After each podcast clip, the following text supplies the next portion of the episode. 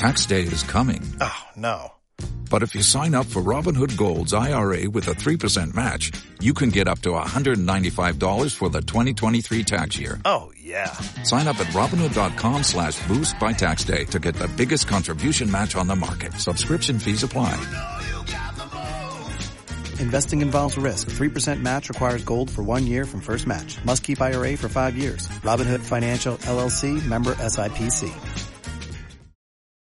Ayer ya le platicamos, 5 de la tarde con 14 minutos, todo lo que estaba ocurriendo alrededor de la vacunación. Hoy termina una etapa importante para la capital del país, 10, 11 años. Ayer hubo una demanda extraordinaria sobre el biológico de Pfizer. Hoy llegaron más. El gobierno de la Ciudad de México señaló que sí, atendiendo y ofreciendo disculpas por lo que había ocurrido el día de ayer en algunos puntos de vacunación. Hoy cambiaron las cosas. Está en la línea telefónica y me da mucho gusto saludar al director del gobierno digital de la capital del país, Eduardo Clark. Eduardo, qué gusto, ¿cómo te va? Muy buenas tardes. Hola Jaime, gusto saludarte, gracias por la invitación. Mucho mejor el día de hoy a lo que ocurrió el día de ayer, Eduardo. ¿Qué pasó el día de ayer en torno a la vacunación? No generalizado, pero sí en ciertos lugares. Lo que pasó ayer, pues, fue francamente que no estábamos preparados para este número de personas porque llegaron básicamente 40% más personas de las que estimamos viven en la ciudad en este grupo de edad para que tengas claro, por ejemplo, hoy vamos a cerrar, el día con cerca de 130 mil dosis aplicadas, cuando estimamos que hay solo 96 mil niños de 10 y 11 años en la ciudad. Bueno, de, 11 años y 10 y medio en la ciudad. Pues esto un poco descuadró la logística. Tuvimos que pedir vacunas adicionales y en lo que estábamos surtiendo algunos centros con nueva vacuna, pues ahí escaseó y un par de horas estuvieron esperando a que llegara el nuevo cargamento. Hoy ya mejoraron las cosas, Eduardo. Hoy llega otro cargamento importante que seguramente será destinado para buena parte de la población en la Ciudad de México. Así lo dio a conocer la Secretaría de Salud. Sí, ayer nos dieron un cargamento de 90 mil vacunas y luego recibimos otro hoy en la madrugada de 50 mil para la ciudad. Entonces, teníamos, teníamos suficiente vacuna el día de hoy para todas las personas que se formaran. Eh, logramos ese objetivo y, como te comento, llegamos a una meta pues, casi 40% arriba de lo que estimábamos al principio de la semana. Al mismo tiempo, derivado de este de esa gran demanda, porque recordarán ustedes, a la ciudad se le asignan vacunas de acuerdo al número de personas que habitan, la próxima semana vamos a ser un poco más conservadores y enfocarnos en las personas de 10 años cumplidos nada más, este grupo de edad nada más, eh, y continuar en estas 55 sedes de vacunación. La dinámica será igual para los que están atendiendo esto y los papás que están atendiendo esto vía o a través de el orden alfabético. Sí, va a ser exactamente igual con el calendario de lunes a viernes, empezando con A, B y C, letras del apellido el lunes, hasta la S a la Z el viernes.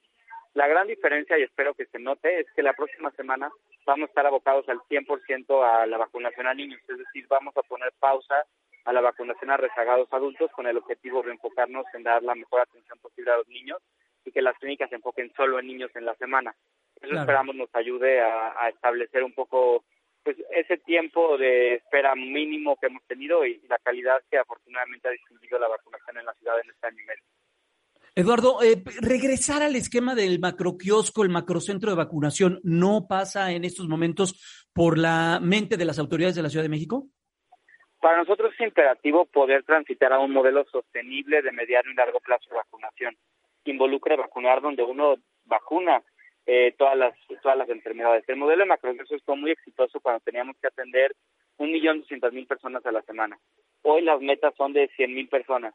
Creemos que podemos llevar a cabo esto en los centros de salud, desarrollar ahí la capacidad, los mecanismos, la madurez también del modelo para que pueda ocurrir ahí de manera sostenible, porque tú y yo sabemos que la vacunación para COVID va a tener que seguir existiendo para rezagados, para otros grupos, conforme va pasando el tiempo. Y queremos apostar por, em, por reforzar las capacidades del sistema de salud local para que ahí transcurra la vacunación.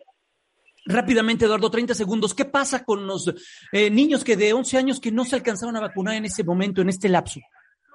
No se tienen que preocupar, pueden acudir la misma próxima semana. Una vez que ya te tocó, puedes acudir a cualquier otra etapa como rezagado. A lo que me refiero es, si alguien de 11 años no puede ir esta semana, va a poder ir con los de 10, con los de 9, con los de 8, hasta los de 5, y así cada grupo de edad. Una vez que ya te citamos, si no pudiste ir, acude con el grupo que mejor te convenga. El mensaje claro para la ciudadanía que habita la capital del país es, hay vacunas suficientes para los niños de 5 a 11 años.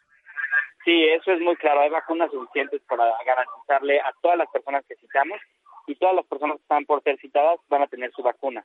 Creo que eso fue uno de los problemas de ayer, que la gente pensó que se habían acabado las vacunas. Desafortunadamente eso causó mucho estrés, pero en realidad lo que pasó es que estamos distribuyendo de un lugar a otro para garantizar que en ningún lugar faltara, pero cantidad para garantizar la vacuna tenemos. Pues Eduardo Clark, director de Gobierno Digital de la Ciudad de México, gracias por esos minutos y atentos también a las redes sociales y a todos los medios de comunicación para eh, que la información llegue directamente a los pequeños y a los papás de los pequeños. Cuídate, buen fin de semana. Buen fin de semana, gracias por el espacio.